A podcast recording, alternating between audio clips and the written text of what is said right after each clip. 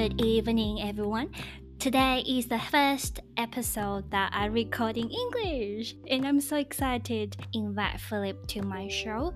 Um, when I first know that he's a counselor, I guess my curiosity and interest starts from there. So, without further explanations or introduction, I will let Philip does his job and introduce himself, please. Uh, okay, so so being a counselor, um, this is often a really difficult thing to describe because it means a lot of different things to different people, especially from from your culture where you probably haven't seen anywhere near as much of this sort of treatment. The easiest way to understand what it is and what you what we would be doing would be to look at traditional psychology. These days, mm. if you think about seeing a psychologist, you picture going to someone sitting in a room, talking over some issues for 50 minutes or so, and then hopefully processing some of your mental health or emotional type issues in that space. I guess as a Taiwanese uh, immigrant in Australia, I found lots of the times that I have nobody to talk to.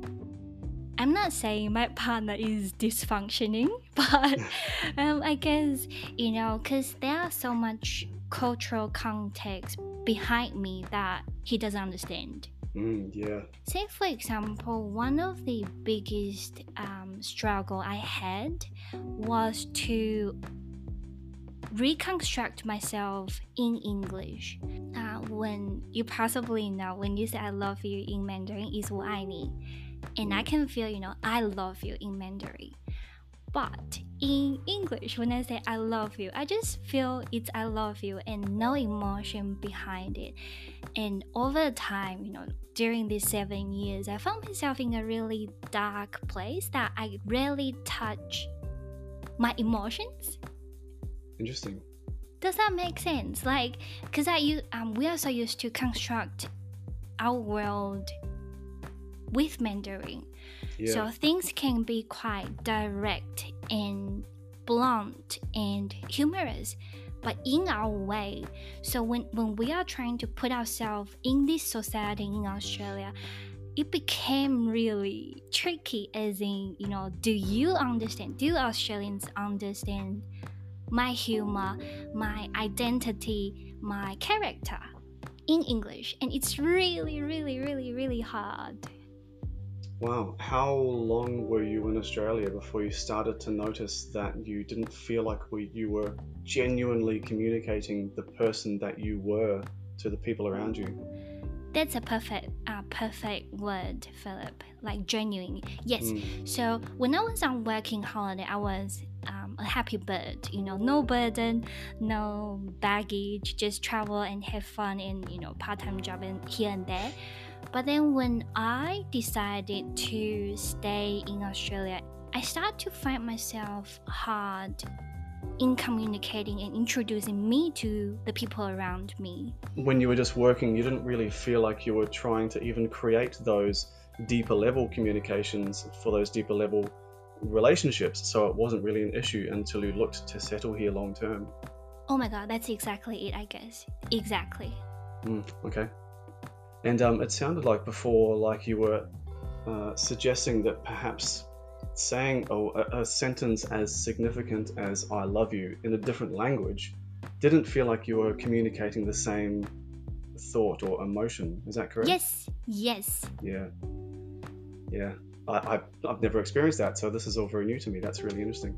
When I want to ask for help in Mandarin, we'll say, "Oh, 我想要这个, I want this," or um, 你可以帮我拿来吗? Can you help me get that? But in English, you got to say in your way. When I say your way, as in a particular manner, as in, can you please get that for me? Uh, yeah. Or do you mind if you can reach that for me? Things become really blur and tricky um, when it comes to understanding the context and what is appropriate and not. Yeah, this is actually something that my partner has tried to educate me on is how we we are unusually polite a lot of the time in in the West. and um and Taiwanese people they're just used to saying this here now, and that's not considered rude over there. It's almost like um, it's like you guys are just natural born New Yorkers. Um, and it's funny because I actually I, I loved being in New York because people were so direct. There was no fluff. There was no busying around. I didn't find them to be rude. Um, yeah. But at the same time, if you if we are we're unusually polite to each other, and sometimes I mean sometimes I, I think it does get a bit fake. We just do it by rote, and uh, and we don't mean it at all. but it's difficult, right? Established social convention is so hard to get around when you're not used to it. Yes, exactly. As in a norm that reduces everybody's trouble in understanding each other. Small talk or you know chit chat um, is one of them. When you ask me how are you, you don't mean it. yes, sometimes. Sometimes. sometimes we do, sometimes we don't. Yeah. Yeah, so how how do we digest these confronting and contrasting feelings? Um, yeah, this is uh, something that I really like to do on an individual level if I can, because there tends to be uh, a couple, just just one or two, but very very core drivers, which are subconscious motivators, which we've learned at some time which then, because they're subconscious, they affect our conscious world and they, they determine how we interpret all of the information that we receive. This probably seems like a really, really complicated idea, but I'll see if I can boil it down. no, it sounds, it sounds interesting already. Please go on, please go on. On some level, we all have these very deep ideas about what's important to us or what we, who we are, or, you know, how, how we survive, our own self image. And um, sometimes, a lot of the times these days, those self images are actually very fragile. And uh, most people, I find, uh, they've actually come into a position of self protection without even realizing they're doing it because their ego. Yeah. Their ego is very, very fragile all of the time. So, if they perceive someone being a bit aggressive or a bit direct, they tend to retreat instantly and get defensive because, like, that person's attacking me, they're being rude to me, I, I just can't take it. Um, and it's just one of those byproducts of modern society that people are quite egotistically fragile. Um, one of the ways to make yourself more resilient to those day to day encounters, which used to come across as uh, confronting or attacking, is to, to really go inside and start addressing your own self image and get down to those base building blocks, which you will be in a survival situation for a reason. There'll be a series of specific occurrences, events, pressures that you experience, which have caused you to withdraw and caused you to go into protection mode. Mm. One of the things that we can do through counseling or through psychological processes and therapy is we can uh, address in real time those events and sort of uh, put them to bed. Um, probably just reinterpret them in a way that makes them seem less dramatic, take away a bit of the, the weight that those events have over you, and start to build you up as a bit more, um, well, actually build you up for a start, which we don't get a lot of chances to do, especially on a subconscious level. Especially coming from an Asian family. Yeah, I'm starting to starting to. This has been a very very abrupt education for me, but I'm starting to learn about some of these cultural differences as far as yeah, the, your yeah, the, the, way that parents treat their children, siblings treat each other, all these sorts of things. It's very different, isn't it, from yes. from what we go through over here. Yes, you know, you just remind me one thing when you said that it's a self defense mode, um, and it comes from maybe uh, potentially an experience that you had when you were a kid or in the past. You know mm. what came into my mind? Yeah. I just remembered um, being as a good kid is very very important in our family. Um, I was born in a big family. Everybody was so close with each other, but unluckily, most of my relatives are very very successful and so from the very young age i i always have this yeah pressure of you have to become somebody. You have to become appropriate. You have to become you know successful in order to keep up with these people. Mm, yeah and isn't it isn't it interesting how just being in that family you probably weren't sat down a lot of times and said hello, you're a member of this family. See how successful everyone is? You have to reach exact that level. Like, did anybody have that conversation with you? No. Yeah, it's just being in that situation somehow imprints the subconscious expectation that you must, he says, waggling his fingers either side of yes, his head, yes. you must measure up to this minimum level of success, which does one of two things. It either makes you an overachiever or an underachiever, each of which is equally unhealthy because overachievers compromise their health and their quality of relationships to try and achieve an image of success. And there's a very high suicide rate in that group. Oh no. And of course, underachievers tend to just coast through life and they become very defensive. They actually fear success to the point where, if they're presented with an opportunity, will often self destruct because it's just too much for their fragile ego, ego to handle just the possibility of success, because that brings the possibility of failure and loss. Philip, I feel like I need to meet you in person. you know, it's so interesting. Um, my big brother is an underachiever, and I'm the total opposite. I'm the did you say extreme achiever? Overachiever. Yeah, yeah. over um achiever. You know, growing up, he's always so uncomfortable with chances or opportunities, even when you know you know a high chance that it's going to make it. But then I'm the opposite. Whatever presented in front of me, I want it so bad. Hmm. Subconsciously, I just want it. I just wanted it. um, whatever, you know, just give them all in and I will try to make it work. Wow, yeah. There you go. Where's your office? Honestly, that's so crazy. I can't believe it. Yeah. Yeah, well, so, I mean, you're learning a lot about um, counseling and psychology so far, yeah? Sorry, what was that? I'm you're learning a lot about learning a bit about counseling and psychology so far, then, yes? You're being too humble by saying it. I guess it's a lot. Yeah, so let's come back to you know our subject about immigrants difficulties or struggle in Australia. What else is out there that maybe you can share uh, from your anonymous clients, possibly, or what do you see around you?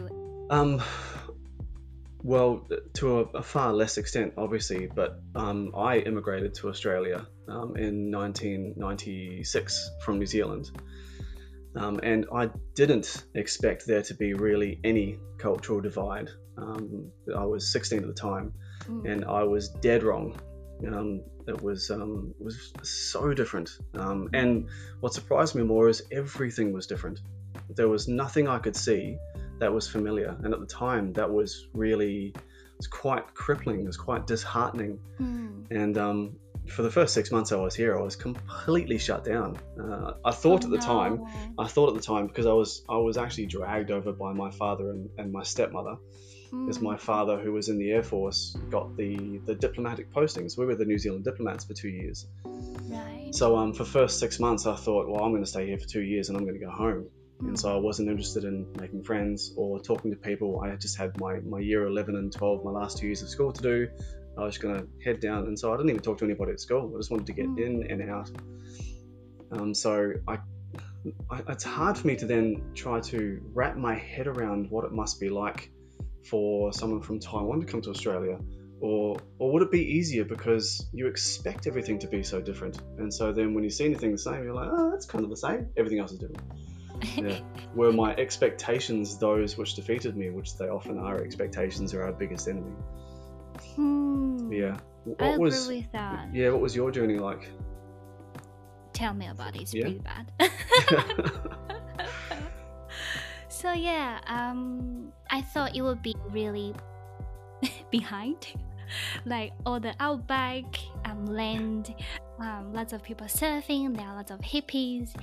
Um, and I expect Australians to be really, really open and kind like Taiwanese. Ah, yeah. Yes, they do have something of a, a laid back culture, internationally speaking. Um, and I'm going to try and tread very carefully because there's going to be some Australians listening, and I don't want to. I don't want to say anything too reproachful. Um, um, I guess you are in a spot now because all my colleagues listen to my podcast. yeah, Sorry, guys, forgive me. um, but I can say with absolute certainty, and I hope Australians can take this on the chin when I say that a New Zealander coming to Australia in the late 1990s, boy, do we have different ideas about what it means to be multicultural. But um, probably a very long discussion for another time. yeah, you just remind me an um, experience or a conversation we had the other day. I was so shocked. We were having um, a you know casual talk, me and my colleague, and of course they are all Australians.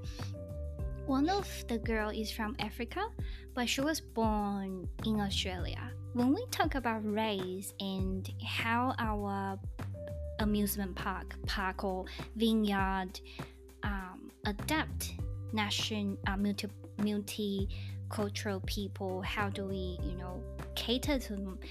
One of my colleague, Australian Caucasian colleague said, "Oh, I don't see any color." And I'm, I thought to myself, like, are you blind? of course you see color. But they're so fragile and sensitive when it comes to talking about it. And I found that so ah disheartening. Is that a word? Like yes. so feel like why is it so so hard to say what you really think? Of course there's color. She is black, I'm yellow, you're white. But what's most importantly is that nobody is superior to another. Yeah. You're not better or higher than me. I'm not either. Yes. Well, the first step, you know, people just don't want to talk about it. Yeah, yeah, well, and, and that's a whole other issue, isn't it? How you're not allowed to have opinions anymore. If two people disagree, then the only possible consequence can be war. Exactly, exactly. You you brought up a very um, big struggle I have as well, Philip, that um, in discussion in a Taiwanese context, we are so open about everything emotions, judgment, thoughts, you know, comments, um, and we gen- genuinely talk about it in a very open mind and space. However, in Australia, people are so careful about the feelings that each other have. So you're right, you know, somehow I feel like I couldn't talk. I can't. I cannot talk as openly and happily and freely as I can in Taiwan. Yeah, yeah.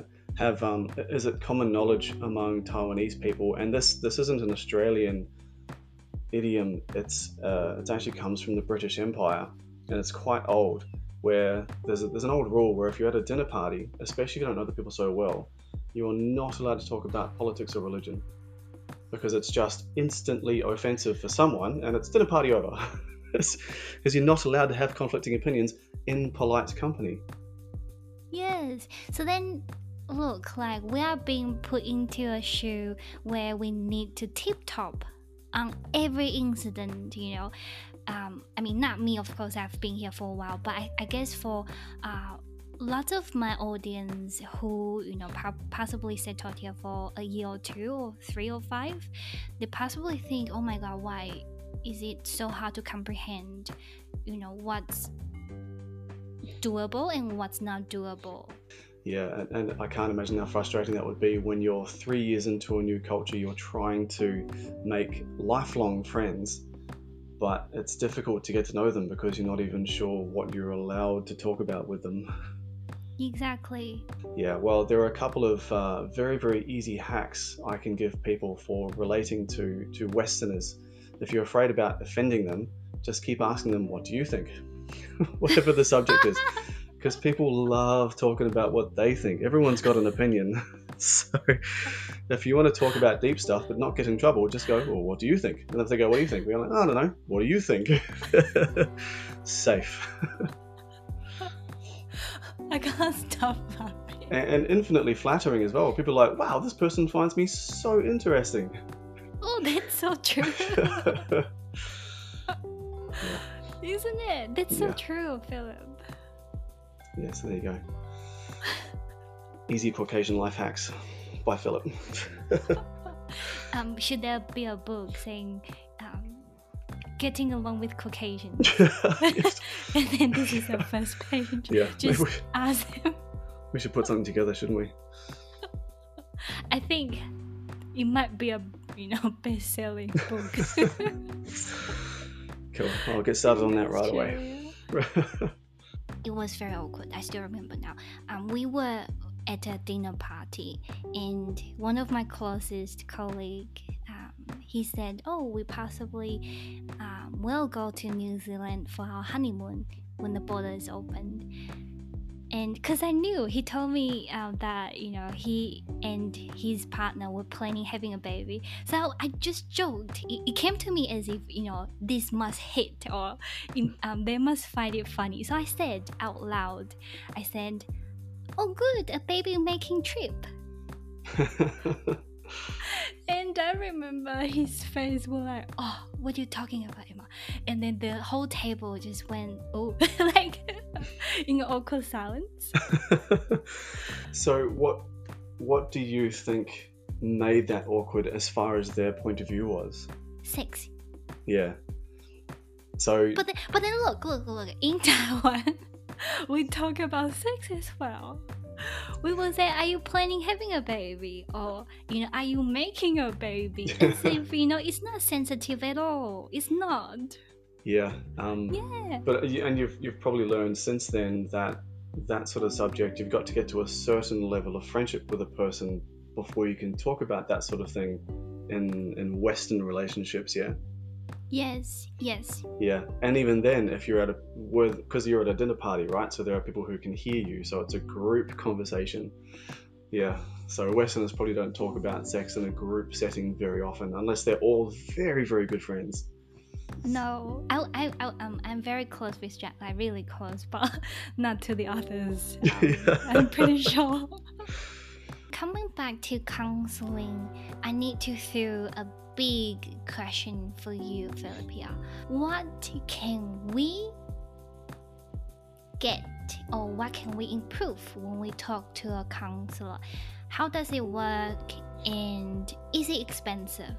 Um, times that I would say it's time to see a counselor uh, if you are if you're struggling every day with anxiety, if you were finding that you were angry a lot and you didn't know why, um, maybe like in the case of your younger brother, you might say, do you, do you realize you have a habit of self destructing? And he might look at you and go, What are you talking about? You know, maybe you should talk to somebody about that. That somebody would be a therapist or a counselor. Um, in, in a nutshell, uh, a counselor will help you understand why you do things when they make no sense to you. So, a counselor or a psychologist is just like it's like a mirror that shows you all the parts of yourself that you can't see. So you may just want to gain an understanding of yourself, a really deep understanding of yourself and why you are who you are. Or you may need to because you may be hitting some emotional walls and you may uh, people have literally emotional breakdowns they have panic attacks and they actually can't function in their own life anymore so they may have to seek some help in that area does that make sense so far a lot yeah and it can be it can be outrageously expensive if you want to go and see top level psychologists. Um, the standard rate for a counselor, because counselors are generally just diploma trained, whereas your psychologists are degree trained, so they'll cost you more money. Your diploma trained counselors generally range from about 80 to $140 an hour. But if you shop around, you'll be able to find lots and lots of different options and varieties. And it's a very individual thing. You get very different types of therapists who are good at different types of issues and work well with different types of people. So it can take a little bit of just toing and froing and testing that person for a couple of sessions, testing this person before you find someone who really gels with you and speaks your language and just gets you. And when it clicks, it, it's phenomenal and effective. And yeah, that's some great things. I'm thinking that sounds like a partner. Anxiety isn't properly dressed in Asian culture. I can't recall an incident that I told my mom saying, you know, oh, mom, I'm not feeling too well. Or I wouldn't say something like, you know, I'm feeling anxious. There's no such language in Mandarin. Mm. We found no languages to interpret. Mm and translate these emotions. In this case, what, what would you say? What is anxiety? Like, is there a behavior pattern that we can see? Um, so psychology in the West has been around for a long time, but it's only the last 20 or 30 years that they started to actually connect a lot of what happens in the body with what is it's actually stemming from issues of the mind. So let's say you're sitting having a nice cup of tea and then you think, oh, I've got that meeting tomorrow and I think I'm going to get fired. Now, all you're doing is imagining yourself getting fired, but the body is a slave to the mind. And the mind has told the body it's time to get ready to go into fight or flight. Everybody generally knows what fight or flight response is, right? It's our animal instinct survival system. Now, you go back to when you're sitting there having a cup of tea and thinking about the meeting where you're getting fired, you're telling your body to do the same thing. And so your body doesn't know what's going on. Your body just goes, taking orders from the brain, yes, sir, fight or flight. And so your heart rate goes up, your breathing goes up, your, your higher cognitive functioning, actually, all those uh, abilities to solve complex problems are now gone because your brain is, is redirecting all of the resources away from those things to your muscles. So you can run for your life. But then people, all they end up doing is sitting there with a cup of tea, suddenly sweating and freaking out because their body is having a completely inconsistent experience with what's mm. actually happening. Mm. This is anxiety in a nutshell. Well, I, I really appreciate that that put um, you know the the really foreign word anxiety into a more easier level to understand. Yeah, and these attacks, if gone unchecked, obviously result in anxiety attacks, panic attacks. People can find it difficult to even catch their breath because the whole process can get away from them and uh, can become quite crippling. Right. What if, what if without this, you know, reactions response from the body, say if I have a worry that I don't know how to get along with my partner, do this group of people uh, suitable to see a counselor? Absolutely. Yes, relationship counseling is uh, probably the bread and butter of most full time counselors in the world today. A good therapist or counselor or psychologist should never give you advice on how to live your life and should never tell you what to do or what to think. But that's what most of the Asian want, though. yes, and most people go to therapy expecting to get advice. Yeah. But, I mean, let, let's face it, no one should be able to tell you how to live your life. We should be able to empower you to make proper decisions free of the stresses which may be clouding your judgment. In relationship therapy, nine times out of ten, all we're doing is explaining why your partner is doing that. Right. So you have one partner coming in and going, Why do they keep telling me to do that? Why do they have these expectations? I don't understand. And you're like, Oh, this is why. And they're like, Oh, that's why? Yeah, that's why. it come I come across this a lot with relationship therapy where you've got a man who's an overachiever. And he thinks he's doing the right thing by overachieving or at least he feels he is. Um, but she might just want a husband who's at home. And she can't understand why he can't prioritize his family over his career but these might be very very deep subconscious beliefs that he has to achieve these things. Yeah. These expectations will have come from somewhere. Yeah. So, how can we either understand each other's universe and accept each other, or can we actually reprogram that person and say, I don't want to be an overachiever anymore? I want to actually get rid of those subconscious expectations. Mm. I want to be someone completely new. I want to be there for my family. And we can do that too. Wow. It sounds really, really, really, really powerful, I gotta say. Because I be. guess no, I guess like you are bringing up an image or a fact that maybe most of people live their life without living it just because what happened in the past. Yes, yeah. And actually, it's, it's probably a great time then to talk about the product that I've designed for the website. Yes, please, go on. Um, which is designed to show people exactly this. So, on the website, there is a product which which we've developed, which is like uh, it's like taking yourself through therapy, through ten sessions of therapy, mm-hmm. and at the end of it, the the goal is to have revealed to you these things which are motivating all of these people, which they generally go their whole life being completely unaware of. Mm. and thereby putting you back in the driver's seat of you going, I, I don't want to do these things because I feel compelled to anymore. I want to do these things because I want to do them. And if I don't want to do them, I want to find what I want to do. Mm. That sounds so fun.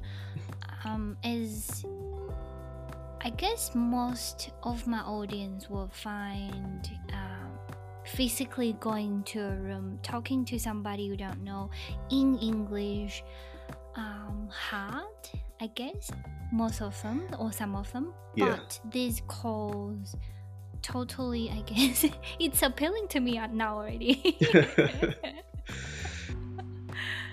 so, with um, that being said, will they be able to find that information on the website that you are going to give them? Yes, you should be able to go to roguetherapies.com, um, sign up, and then you'll see an option in the menu called Sessions. And these sessions will take you through uh, 10 sessions of just the most simple, pared down therapy that should get through what it should hopefully get you through uh, everything you need to do just to start self-regulating, start getting into your own subconscious, and start figuring out what's driving you. And I've also attached little things called facilitators note, um, which is kind of like training you to be able to train it to someone else, or then take someone else through it. Uh, for two reasons. Number one is if you if you teach someone how to teach it, they always get a greater understanding of the material themselves. Mm. And number two is I'd like it to be something that becomes exponential. If it works for you, then give it to someone else. That's really generous. I was thinking, oh my god, how are you going to make the money? uh, I'm sure that'll take care of itself. oh, uh, money, yeah. So I've just set it at $5 at the moment, access fee.